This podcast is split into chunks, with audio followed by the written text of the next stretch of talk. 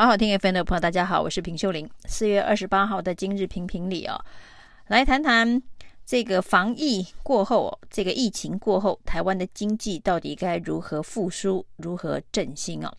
那四月二十七号呢，指挥中心正式的熄灯，未来下午两点钟的记者会不会再开。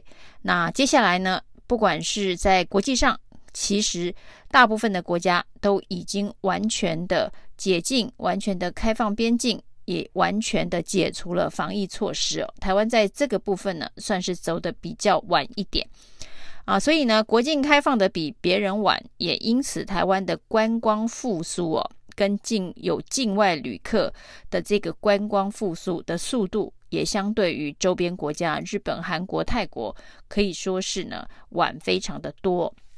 那疫情后的观光成为各国经济复苏的一个重要的指标，以及重要的经济拉力哦，所以各国无不卯尽全力要拼观光。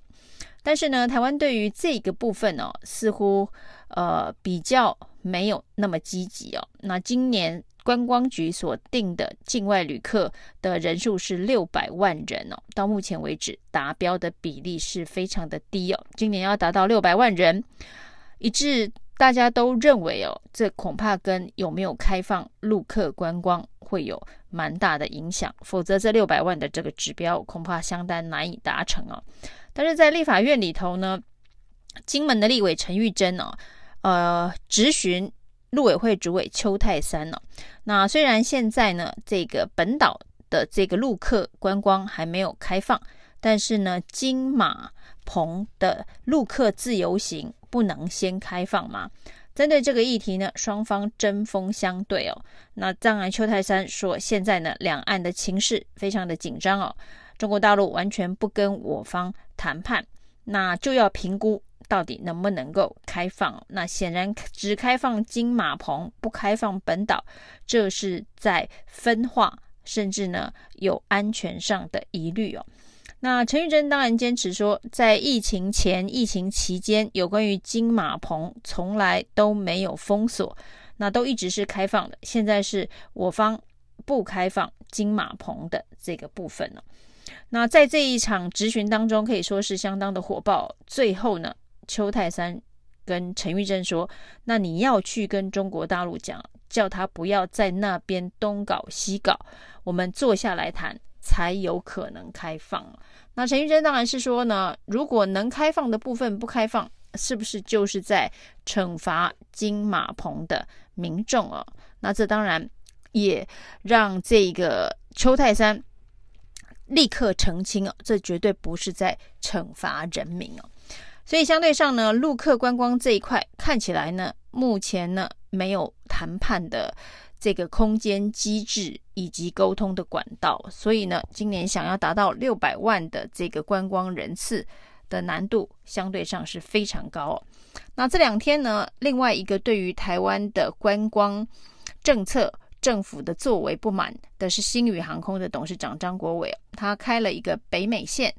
飞洛杉矶的北美线哦，那在这个点上呢，他批评台湾的政府对观光不够积极啊，没有积极的在发展观光，不够重视哦。他举机场为例啊，当年的新加坡樟宜机场模仿的是台湾的桃园机场，那现在呢，樟宜机场已经都盖到五个航厦了，台湾连三航厦都还没有。盖好，那拖了这么久之后呢，到底未来的航下流量如何分配？那现在呢，居然被航空公司给绑架，所谓的一航下一联盟等等的政策。那张国伟呢，也因为这样跟华航杠上了。那华航也发新闻稿痛批张国伟呢，是为了要抢航下，会吵的小孩有糖吃哦。那是想要抢下第三航厦的使用权呢？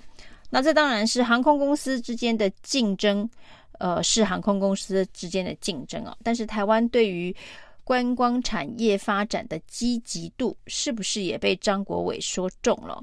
张国伟说，台湾现在除了台积电之外还有什么？如果不重视呃观光行业的话，那跟像新加坡不能比哦。当然跟日本、韩国。也是不能比的。那观光局呢，针对这样子的一个说法的回应啊，是说我们的观光发展落后新加坡，这是业者自己的看法，说这是张国伟自己的看法。但是台湾的这个观光发展呢，到底有没有落后新加坡？这恐怕是呃有客观的证据、事实可以来证明的，包括旅客人次等等相关的证明哦。当然，彼此的条件是有所不同哦。但是呢，台湾的观光的发展是不是比新加坡更积极？然后呢，有更多的这个拓展的空间呢？那这也是我们的观光政策是不是还停留在呃十几二十年前的一个思维在推广？那这是不管是业者的看法，或者是政府的看法，那或者是学者专家的看法，恐怕都跟观光局现在的想法并不完全一致哦。那所以呢，到底该如何提升在疫情之后台湾的这个经济均衡的发展？特别是像观光业呢，主要带动的是餐饮、服务、旅宿等等，所涉及的就业人口量可以说是相当的多。如果能够积极发展观光业呢，能够加惠的人民这个覆盖的这个人民的这个经济所得的面向。应该是非常广的，那这是一个呃产业链联动性的这个发展，特别是台湾出口导向的这个经济模式哦，呃，连续六七个月的出口衰退哦，是一个非常非常大的警讯呢。那最强势的这个出口贸易量都不断的在衰退，如果没有另外一个内需经济的火车头支撑的话，那台湾的经济发展的前景恐怕不是太乐观了。那就在这个时候，主计处公布了一份呢、所谓的报喜不报忧的这个调查。主计处呢公布的是二零二一年的家户调查。那这个主计处所公布的数据告诉大家说，二零二一年呢，因为啊这一个股市大涨，所以呢台湾人都变富有了。那每一个家庭的这一个净资产就是。你的收入减掉你的负债，负债已经扣掉，不算在里头了。每一个家庭，台湾每一个家庭，九百多万家庭的这个净资产高达一千三百五十九万哦。那在二零二一年呢，这一年就净增加了一百零一万，也就是增加了八趴。那这个数字呢，当然也是非常的惊人哦。那主计处的解释是说，那一年股票大涨，因为大家都有这个有价证券的资产。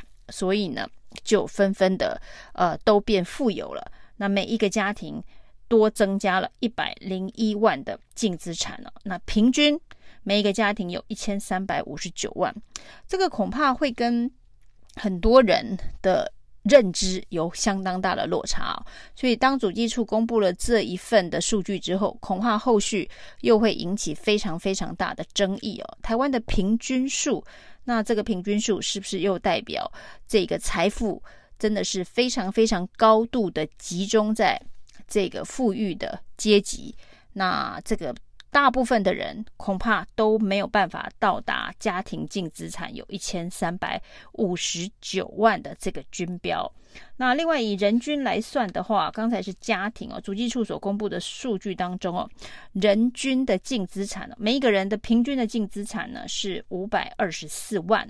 那在二零二一年这一年呢，也暴涨了四十七万，也就是有九点八一趴的涨幅哦。那大家有感吗？大家有感觉说，在这个前年，呃，去年、前年，对，二零二一年是前年，那一整年呢，你的财富增加了九点八趴，增加了就是四十七万，这是平均数哦。但是当大部分的人都没有达到这个平均数的时候，主计处这时候公布这个平均数，呃，是要让大家觉得呃自己。落后于这个全台湾平均的家庭、平均的这个人口的这个财富数值嘛，就已经呃每日工作非常的辛苦、庸庸碌碌了，还要得知自己在呃全台湾的这一个富裕程度居然是啊、在这么厚的一个百分比当中哦。那主计处公布数字，原本可能是希望要美化台湾的一个经济状况哦，代表台湾是一个非常非常富裕的地方，大家平均的家庭净所得、家庭净资产都有一千三百五十九万。那当主计处这个数字呢，放到这个跟其他国家比较的时候呢，恐怕又可以再来一波大外宣了。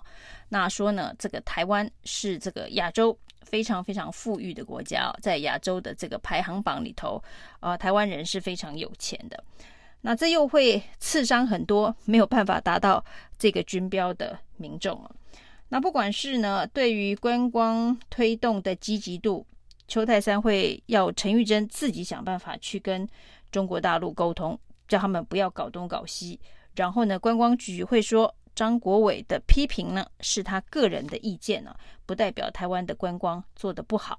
然后主计处呢，就会拿出这么一套呃漂漂亮亮的数字啊，告诉大家说，台湾的经济其实非常的好，大家都非常的富裕哦。民进党的这一个选战策略，告诉大家说，这个有关于两岸论述、国际论述。的这个议题呢，已经暂时消退了。接下来会进入内政的攻防啊。那这第一波所谓的内政经济的攻防，民进党就已经让大家看破了手脚。以上是今天的评评理，谢谢收听。